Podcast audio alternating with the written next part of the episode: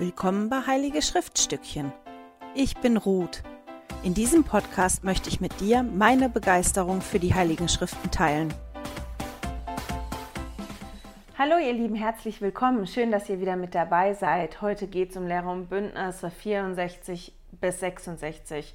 Bevor wir einsteigen, ein paar Anmerkungen.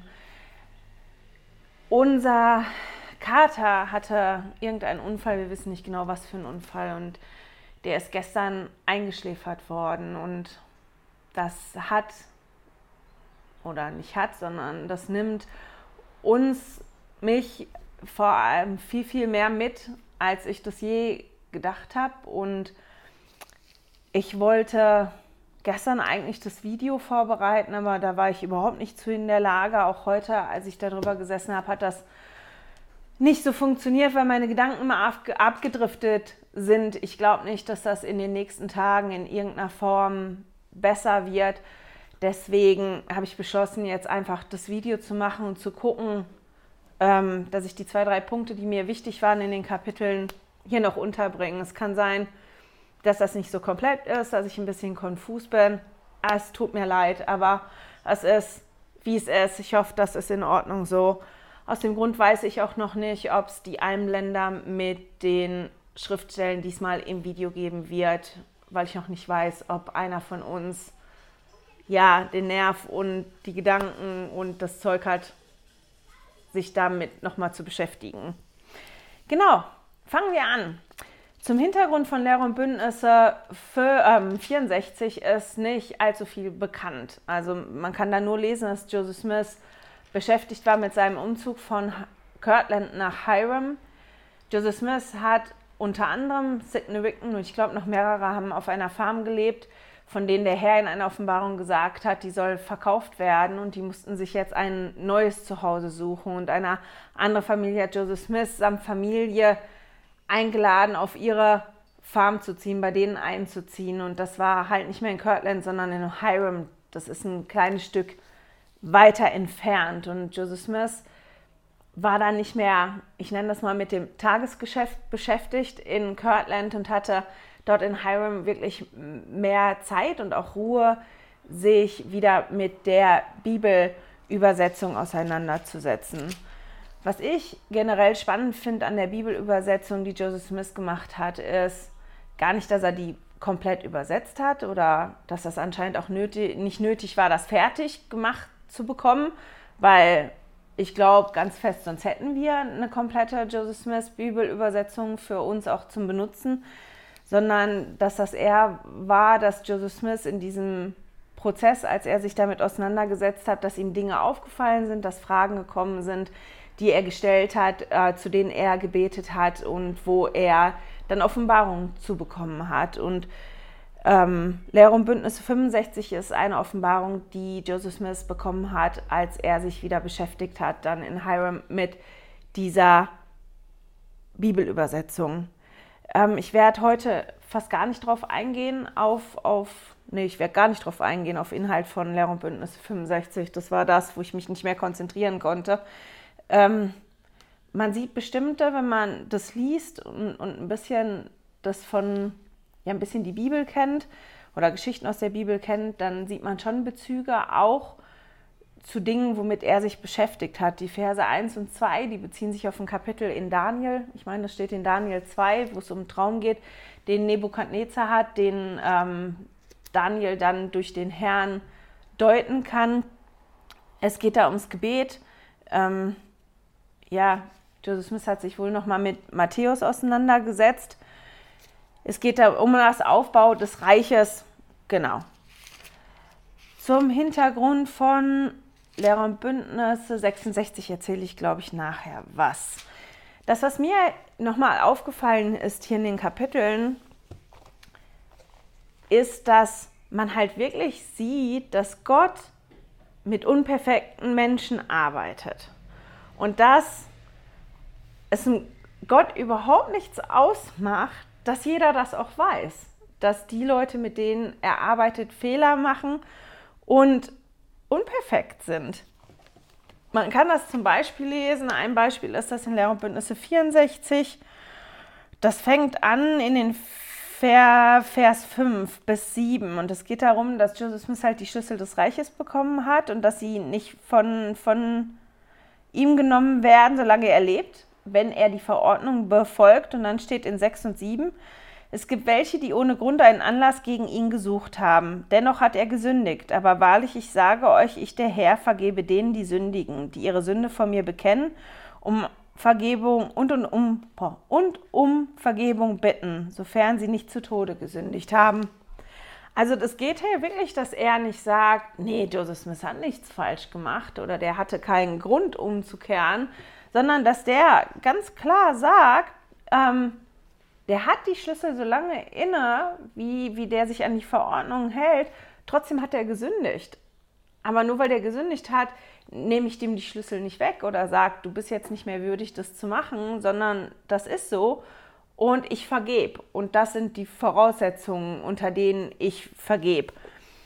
Und auch an, an anderen Stellen hier in den Kapiteln, da ist der Herr sogar ganz konkret und sagt, ähm, ja, der und der, du musst aufpassen mit deinen Gedanken und mit der Unzucht oder der und der, der soll seine Farm verkaufen, damit er wegen seinem Besitz nicht in Versuchung geführt wird. Und ich frage mich immer, wie würde ich mich da, damit fühlen, wenn so ganz klar vor der Gemeinde oder so offen gesagt würde, ja, und du pass auf, weil du hast die Schwierigkeiten und du passt bitte auf, du hast die Schwierigkeiten.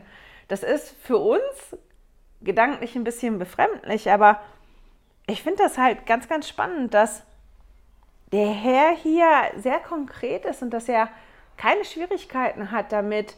Der Herr wird ja da schon gewusst haben, dass die Offenbarungen auch veröffentlicht werden, dass jeder, der das liest, mitbekommt, ja, alle, von denen ich möchte, die arbeiten, die haben ihre Schwierigkeiten und die sündigen und die haben einen Grund umzukehren, ähm, dass das total in Ordnung für den gewesen ist. Und das ist für mich oder total in Ordnung ist ja auch heute noch. Und für mich ist das halt eine tolle Erinnerung daran, daran zu denken, dass ich nicht erst besser werden muss, bevor ich arbeiten kann im, im Reich des Herrn. Ich muss nicht erst noch besser werden, bevor, sondern der Vater im Himmel arbeitet mit mir und auch mit allen anderen und dass ich wirklich bereit bin, halt dann auch ja zu vergeben, den anderen. Und ja, das zuzulassen. Ein Gedanken, den ich hatte heute, als ich da so drüber nachgedacht habe, war, wenn wir alle offener mit unseren Schwierigkeiten wären und mit unseren Fehlern wären, ob es dann nicht einfacher für uns wäre. Natürlich, das ist eigentlich was, womit wir nicht gerne hausieren gehen. Das und das ist schwierig für mich oder da habe ich eine Frage, das verstehe ich nicht. Aber ich glaube,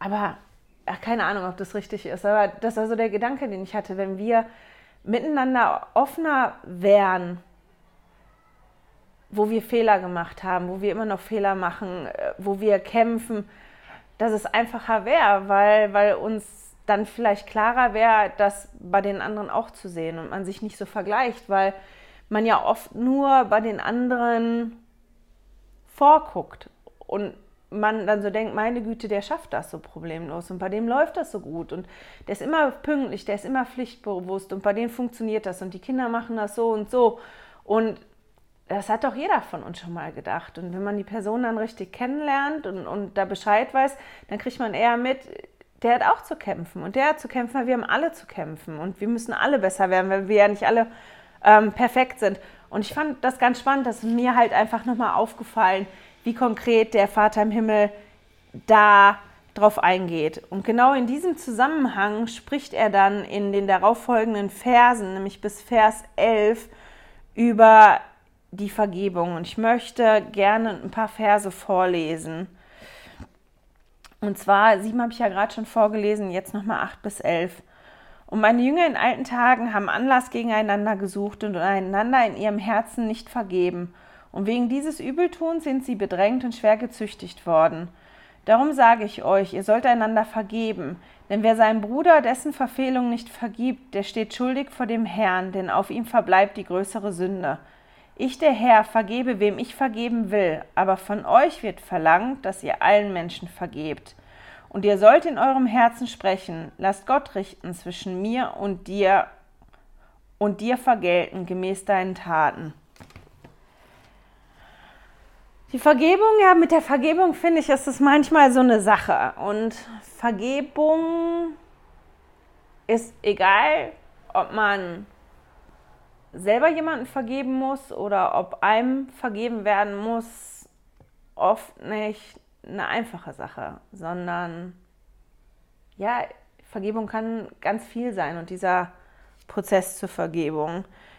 In Vers 10 lesen wir, dass der Herr sagt, dass er vergibt, wem er vergeben will, aber dass von uns verlangt wird, dass wir jedem Menschen vergeben. Und jeden Menschen, das schließt uns selber halt auch mit ein. Das ist total wichtig, dass wir uns selber auch vergeben lernen.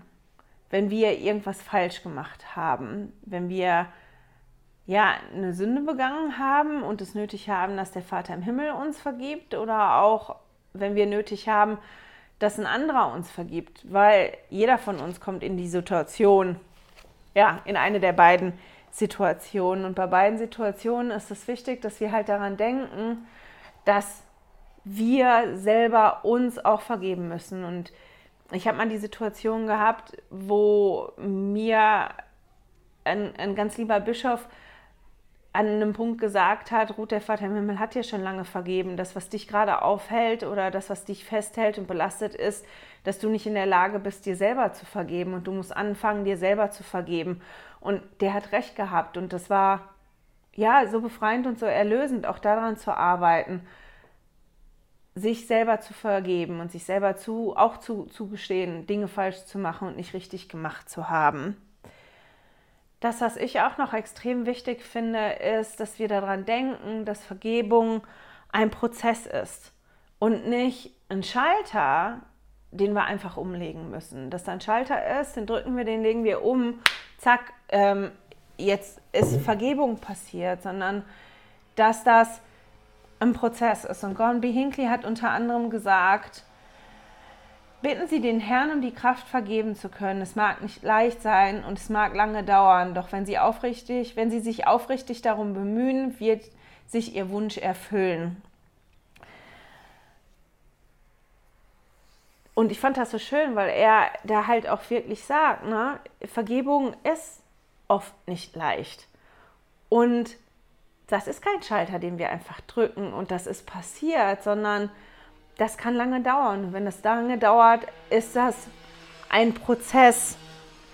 Und ich finde das wichtig, dass, dass wir uns das immer wieder bewusst machen, ob wir jetzt Vergebung vom Vater im Himmel bekommen müssen oder ob ein anderer uns vergibt, dass wir da auch die Zeit geben, dass das ein Prozess ist oder wenn wir verletzt worden sind und wir jemanden vergeben müssen, dass wir uns auch selber die Zeit geben, durch diesen Prozess, der da, der, ja, den wir brauchen, zu laufen und dass dieser Prozess halt auch vielleicht verschiedene Stufen hat und dass man wie verschiedene Entschuldigung, wie verschiedene Pausen einlegt dabei, dass man sich wie sammeln muss, um Kraft zu haben, um dann weiterzugehen. Und wie Gordon B. Hinckley aber sagt, wenn wir halt den Herrn bitten, dass der uns hilft, diesen Prozess zu durchlaufen und diesen Weg zu gehen.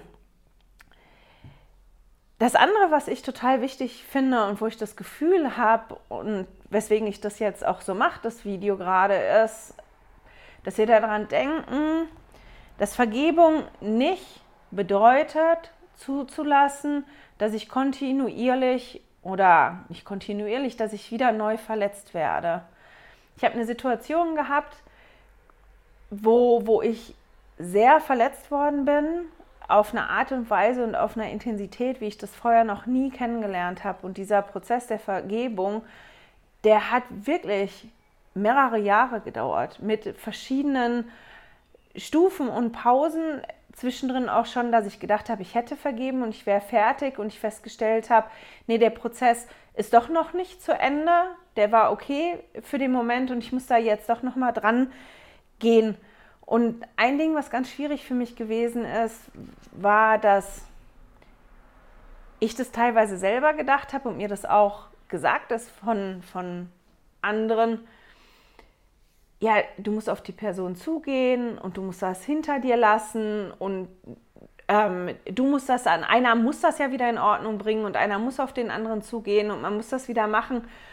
Und das hat mich so unter Druck gesetzt, dass ich wie diese, diesen Prozess nicht zu Ende gehen konnte der Vergebung, weil mir das wirklich Angst gemacht hat, dieser Gedanke, wenn ich jetzt zugehe auf die Person und das zulasse, dann, dann stehe ich da wieder und, und von der anderen Person ist halt nichts gekommen an Entschuldigung oder es tut mir leid oder ich sehe, dass ich das falsch gemacht habe und deswegen hat mir das so Angst gemacht. Wenn ich auf die Person zugehe und das zulasse, ähm, fängt es dann wieder von vorne an, sagt die dann wieder was Neues und fängt das dann wieder von vorne an. Und das war was, was ich halt jetzt wirklich gelernt habe, was ich als so wichtig erachte, dass wir halt begreifen, dass Vergebung nicht unbedingt, also nicht unbedingt, Vergebung bedeutet nicht, so zu tun, als wenn das nicht passiert wäre. Und das bedeutet auch nicht, das zuzulassen, dass ich neu verletzt werde, sondern Vergebung ist, wie für mich, ist natürlich für jeden auch ein bisschen anders, ähm, das anzunehmen, dass das passiert, zu, passiert ist, das auch zu fühlen, dass ich verletzt worden bin, aber dann diese Bereitschaft zu haben, ja wirklich die Bereitschaft zu haben, zu vergeben und daran auch arbeiten zu wollen und dann den Vater im Himmel mit einzubeziehen und ja, das irgendwann so loszulassen und, und eine Form zu finden. Und Vergebung heißt nicht, dass, dass ich das, was kaputt gegangen ist, genauso reparieren muss, sondern für mich in manchen Situationen halt auch zu akzeptieren, dass das anders ist. Und dass vielleicht aus dem, was passiert ist, was Neues entstehen kann. Das kann was Schönes sein oder was komplett anderes sein. In Lehre und Bündnisse 66, Vers 10 steht, ich muss das mal eben finden.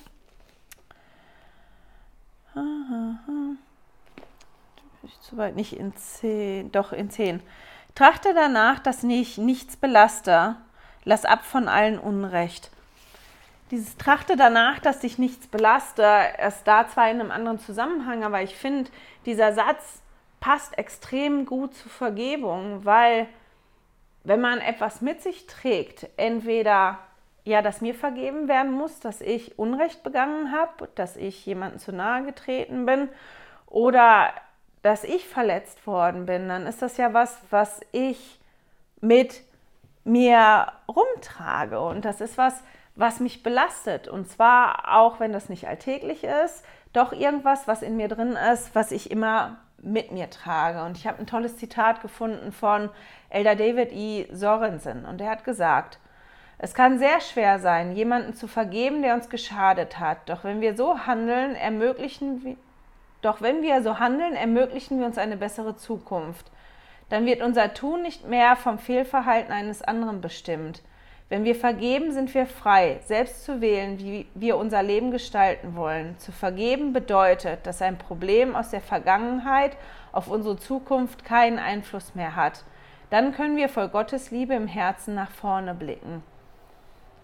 Und er beschreibt das total gut, was ich jetzt so hätte überhaupt nicht beschreiben können. Ich habe das beides erlebt, dass mir wirklich vergeben worden ist und dass ich mich dann frei gefühlt habe und auch, dass ich jemanden wirklich was Großes, was für mich ganz, ganz schlimm war, vergeben musste. Und der Punkt, wo ich jetzt wirklich gemerkt habe, ich ich glaube, ich bin jetzt wirklich durch mit dem Prozess, ist, als ich festgestellt habe, dass was die Person tut oder sagt oder macht, das beeinflusst nicht mehr, wie ich mich fühle, wie ich denke, was ich mache.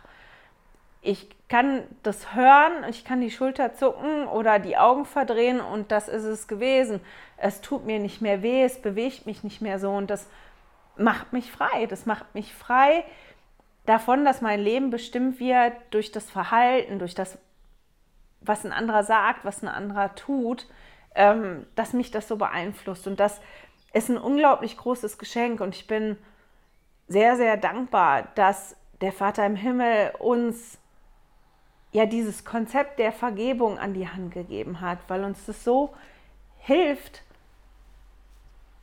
ja, unser Herz aufzumachen, dass wir offen sind und Platz machen können für die Liebe vom Vater im Himmel und dass das das ist, was Platz in uns hat und nicht das, was uns belastet und was uns schwer macht und, und was wir dann mit uns mitschleppen.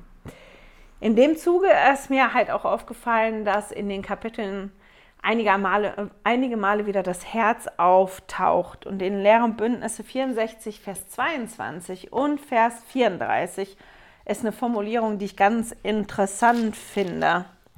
Ich lese die zwei Verse mal vor. Ähm, und nach jenem Tag werde ich der Herr kein schuldig halten, der mit offenem Herzen in das Land Zion hinaufgeht, denn ich, der Herr, fordere von den Menschen das Herz. Und in Vers 34 steht dann, siehe, der Herr fordert das Herz und einen willigen Sinn, und die Willigen und Gehorsamen werden in diesen letzten Tagen das Gute aus dem Land Zion essen. Also da steht ja zweimal, dass der Herz das Herz fordert. Im zweiten Vers noch einen willigen Sinn. Und ich fand die Formulierung so interessant. Da bin ich so wirklich drüber gestolpert. Der Herr fordert unser Herz. Was bedeutet das denn, jemandem meinem Herz zu schenken oder etwas mit vollem Herzen zu tun, mit vollem Herzen dabei zu sein? Das ist doch, das, dass ich ja wirklich voll dabei bin, mit einem Herzblut, wieder ein Bild mit dem Herz. Ähm, ihr könnt das ja mal für euch überlegen. Was bedeutet das für dich, jemandem dein Herz zu schenken? Was ist die Konsequenz daraus, wenn du jemandem dein Herz geschenkt hast? Was tust du dann für denjenigen? Wie ist das? Oder wenn du etwas mit vollem Herzen machst, man könnte zum Beispiel sagen, er hat aus vollem Herzen ähm, gesungen. Wenn ihr etwas macht und mit vollem Herzen dabei seid, wie seid ihr dann dabei? Was macht es mit euch? Was macht das für Gefühle? Und ich finde, das ist ein, ein ganz, ganz spannendes Bild. Und auch, dass der Herr das fordert, ein Gedanken, den ich da hatte. Ich, wie gesagt, das sind ja immer nur meine Gedanken. Ich erhebe nicht den Anspruch darauf, dass das alles so ganz richtig ist. Aber den Gedanken, den ich hatte, als ich über diese Formulierung nachgedacht habe, die letzten paar Tage, war, dass Gott uns im Prinzip ja alles, das, was wir hier auf der Erde haben, besitzen, genießen können, gegeben. Der hat uns das gegeben, der hat uns das geliehen, als Treuhänder übergeben. Und mein Herz ist das, was ich habe. Was ich ihm, ihm schenken kann, was ich ihm geben kann, was ich nicht wie, wie als Treuhänder bekommen habe. Weil wenn wir darüber nachdenken, der Herr, ich, gut, der Herr hat auch mich erschaffen, aber der Herr hat ja alles erschaffen und alles, was ich hier habe, egal was, und wenn es jetzt mein iPad ist, was ich mir von dem Geld kaufen konnte, was wir uns erarbeitet haben, was wir bekommen haben durch die Arbeit, letztendlich ist das alles vom Herrn, auch wenn sich das nicht immer so anfühlt im Alltäglichen oder man das nicht so auf dem Schirm hat. Also was ist das, was ich dem Herrn geben kann, was ich nicht nur so als Leihgabe, in Anführungsstrichen sage ich das jetzt mal, bekommen habe. Und das ist mein Herz. Und das ist, wie ist es formuliert, da ein, ein williger Sinn. Das ist das, was ich schenken kann, was von mir ist. Und wenn ich darüber nachgedacht habe, das ist ganz bestimmt spannend, auch für euch mal darüber nachzudenken, was das bedeutet, wenn ihr jemandem euer Herz schenkt oder mit vollem Herzen dabei seid. Und was wird das verändern, wenn ich das mit dem Herrn mache, wenn ich dem Herrn mein Herz schenke und mit vollem Herzen beim Werk des Herrn dabei bin? Wird das was ändern? Mache ich das schon komplett? Oder wird sich da was ändern für mich? Das einfach als Gedanke dazu. In Lehre und Bündnisse 66. Da war einer, jetzt muss ich mal schnell meine Infos gucken, weiß ich nämlich nicht auswendig alles, damit ich jetzt keinen Unsinn erzähle. Mal eben scrollen. Na, na, na, na. Habe ich mir das gar nicht aufgeschrieben? Da. William McLellan, der lässt sich am 20. August 1831 taufen. Er wird bald als Ältester ordiniert und begleitet Hiram Smith einige Wochen lang als Missionar. Im Oktober reist er zu einer Konferenz nach Ohio und lernt dort den Propheten Joseph Smith kennen. Der William McLellan, der hat ganz konkrete Fragen. Das müssen wohl fünf Fragen gewesen sein. Und diese fünf Fragen, die hat er vor den Herrn gebracht. Er hat darum gebetet und hat den Herrn dann gebete, äh, darum gebeten, dass er Antworten auf diese Fragen durch Joseph Smith bekommt. Und diese Offenbarung, die wir lesen können in Lehr und Bündnisse 66, das sind die Antworten auf die fünf Fragen, die William McLellan, ja, Lellin, hatte. Und jede seiner Zei äh, Fragen ist beantwortet worden. Das schreibt er in seinen Tagebüchern. Die Fragen selber, die sind nicht überliefert, die haben wir nicht. Aber ich finde es halt ganz spannend. William McLellan, ähm, ja, der war zu dem Zeitpunkt ein treues Mitglied, ist aber an irgendeinem Punkt auch, ich bin mir gerade nicht mehr ganz sicher, hatte ich gelesen, er ist ausgetreten oder der ist ausgeschlossen, ich weiß es nicht, aber der war halt nicht mehr dabei. Und obwohl der nicht mehr Mitglied der Kirche gewesen ist und sich wirklich geärgert hat über viele Dinge und auch gemeckert hat über viele Dinge und viele Dinge kritisiert hat, hat er halt gesagt, dass er nicht leugnen konnte, dass der Prophet Joseph Smith inspiriert gewesen ist. Und er hat geschrieben dazu, ich bezeuge nun in aller Gottesfurcht, und ich meine das zu einem Zeitpunkt, wo er kein Mitglied mehr gewesen ist, ich bezeuge nun in aller Gottesfurcht, dass jede dieser Fragen, die ich vor die Ohren des Herrn gebracht hatte, zu meiner vollsten Zufriedenheit beantwortet wurden. Ich hatte es mir als Zeugnis für die Inspiration Josephs gewünscht. Bis zum heutigen Tag betrachte ich dies ein, als einen unwiderlegbaren Beweis. Und die Gedanken, die ich jetzt hatte, ich meine, man könnte noch viel mehr über jedes von diesen Kapiteln sagen, auch vom, von und Bündnisse 66. Aber die Frage oder das, was ich hatte, den Gedanken war, habe ich konkrete Fragen? Habe ich konkrete Fragen an den Herrn? Und wenn ich Fragen habe, formuliere ich die wirklich aus oder ist das was, was hinten mitschwimmt? Und wo gehe ich dann mit meinen Fragen hin, damit meine Fragen beantwortet werden?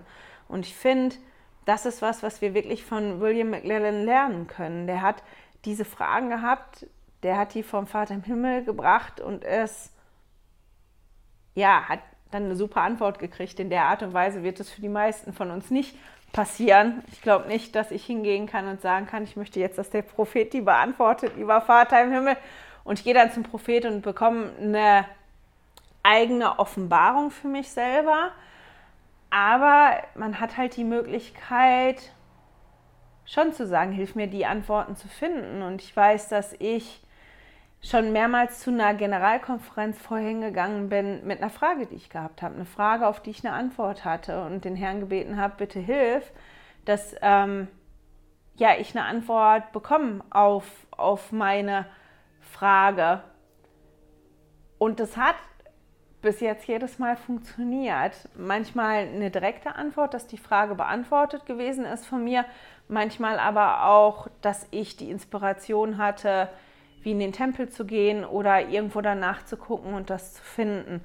Und das ist das, was ich mitnehme, vor allem aus Lehr und Bündnisse 66, dass ja, der William McLellan zu dem Zeitpunkt gewusst hat, wenn, wenn ich Fragen habe, das ist total in Ordnung, dass ich die habe und ich habe die Möglichkeit, die Fragen vor den Herrn zu bringen. Ich weiß, wo ich mit meinen Fragen hingehen kann und der hilft mir dann, dass die beantwortet werden. Und das ist was, was uns auch helfen kann. Und davon kann ich sogar Zeugnis geben, dass das für mich wirklich funktioniert hat, dass der Vater im Himmel mir so Antworten auch schon gegeben hat, dass ich ganz, ganz konkrete Fragen hatte und wenn ich die Fragen wirklich formuliert habe und die vor den Herrn gebracht habe, dass die auf verschiedenste Weisen beantwortet worden sind und dass das wichtig ist, dass ich nicht für mich alleine rumkau und alleine suche, sondern dass ich dran denke, den, den Vater im Himmel mehr mit einzubeziehen in, in diese Dinge. Und wenn ich den Vater im Himmel mit einbeziehe, ja, in mein Leben, in meine Probleme, in meine Fragen, in, in mein Bedürfnis zu vergeben oder Vergebung zu erlangen, dass der mich begleitet an jedem Punkt. Das war's für heute schon. Ich hoffe, ihr konntet was mitnehmen, auch wenn ich nicht ganz so viel vorbereitet hatte und dass ich nicht zu konfus gewesen bin.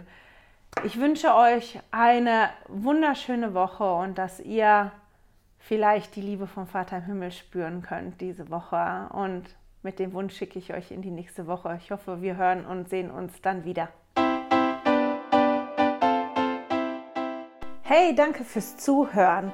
Dieser Podcast ist die Audiospur von meinem YouTube-Video.